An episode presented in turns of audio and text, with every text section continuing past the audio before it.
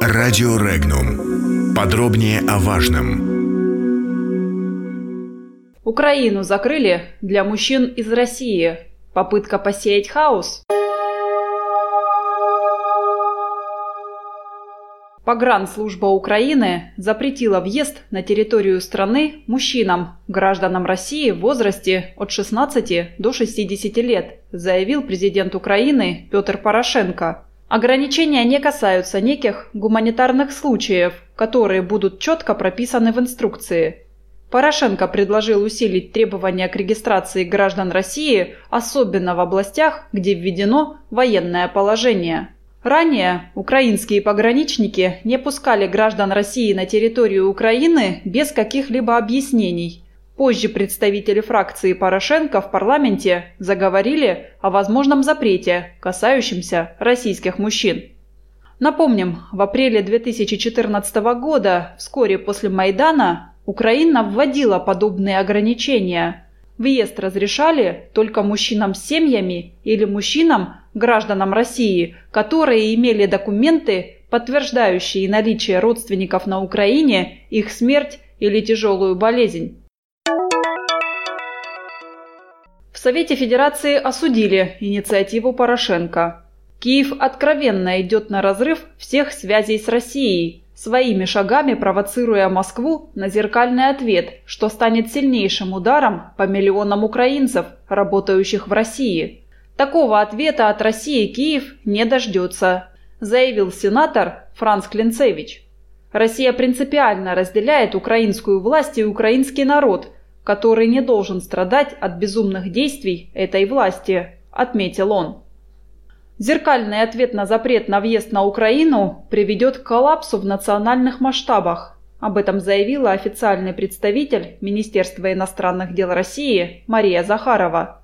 Цитата. Говорить о зеркальности просто страшно. Если кто-либо попробует повторить зеркально то, что сейчас происходит в Киеве, то это может привести к какому-то помешательству, а если говорить о национальных масштабах – коллапсу, заявила Захарова. По ее словам, подобные решения свидетельствуют о полной дисфункции государственного устройства на Украине. Это является следствием диких, нельзя сказать, что непродуманных, но точно диких телодвижений руководства страны, добавила дипломат. Качестве объяснения своей инициативы Порошенко на своей странице в Твиттере написал, что таким образом намерен помешать России формировать на Украине частные армии и не дать осуществить те операции, которые они планировали еще в 2014 году. Ограничение вводится на время действия военного положения, то есть на месяц, но потом, разумеется, может быть продлено. Большой новости в этом решении нет, комментирует обозреватель информационного агентства «Регнум» Сергей Гуркин. Выборочные ограничения в отношении упомянутой категории граждан России действуют уже не первый год.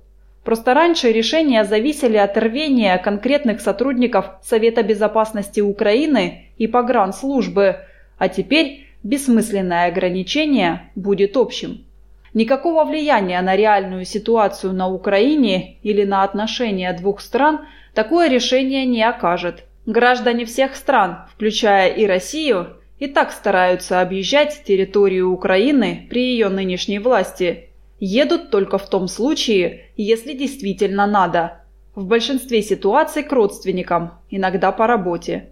Нескольким тысячам граждан создадут неудобства, а эффект сведется к одному громкому заявлению по телевизору, считает Сергей Гуркин. Комментарии.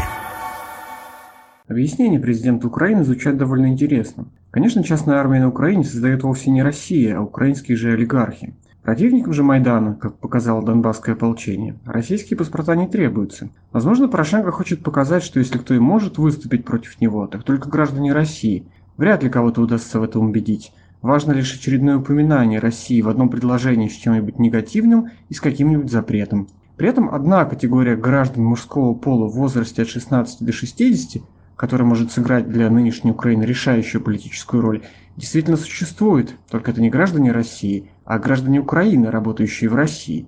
По разным данным, от 3 до 5 миллионов человек, разумеется, старше 18 лет и с правом голоса. Задача Майдана – минимизировать их участие в выборах, потому что за кого они будут голосовать предсказуемо. Задача противников Майдана – способствовать как можно более высокой их явке. Решение об ограничении въезда для граждан России не вызывает удивления еще и потому, что майданная власть спокойно ограничивает права и собственных граждан. Почему же они должны как-то иначе относиться к остальным? В южных и восточных регионах введено военное положение. Там уже отменены некоторые местные выборы и уже начали ограничивать митинги. Для Майдана жители этих регионов не поддерживающие Майдан, но и не выступающие против него. Это люди второго сорта. Граждане разрешают себя давить, значит их будут давить. Однако тут может сработать логика «чем хуже, тем лучше». Майдан сам себя втянул в воронку новых запретов и ограничений, ему приходится раскручивать эту спираль, чтобы сохранить темп.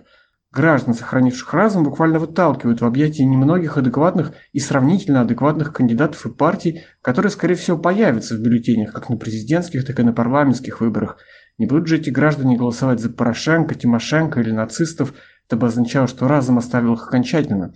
Другими словами, Майдан по самой логике своего движения вынужден вводить все новые ограничения и запреты, как для своих, так и для чужих, и чем дальше он заходит, тем откровеннее он выглядит и тем больше голосов теряет. Мартовские президентские выборы при всех особенностях их подготовки и подсчета голосов станут референдумом по вопросу о том, остались ли на территории Украины области, где граждане с головой на плечах находятся в большинстве, и ограничение въезда для граждан России мужского пола в возрасте от 16 до 60 лет никак этому референдуму не помешает. Подробности читайте на сайте Regnum.ru.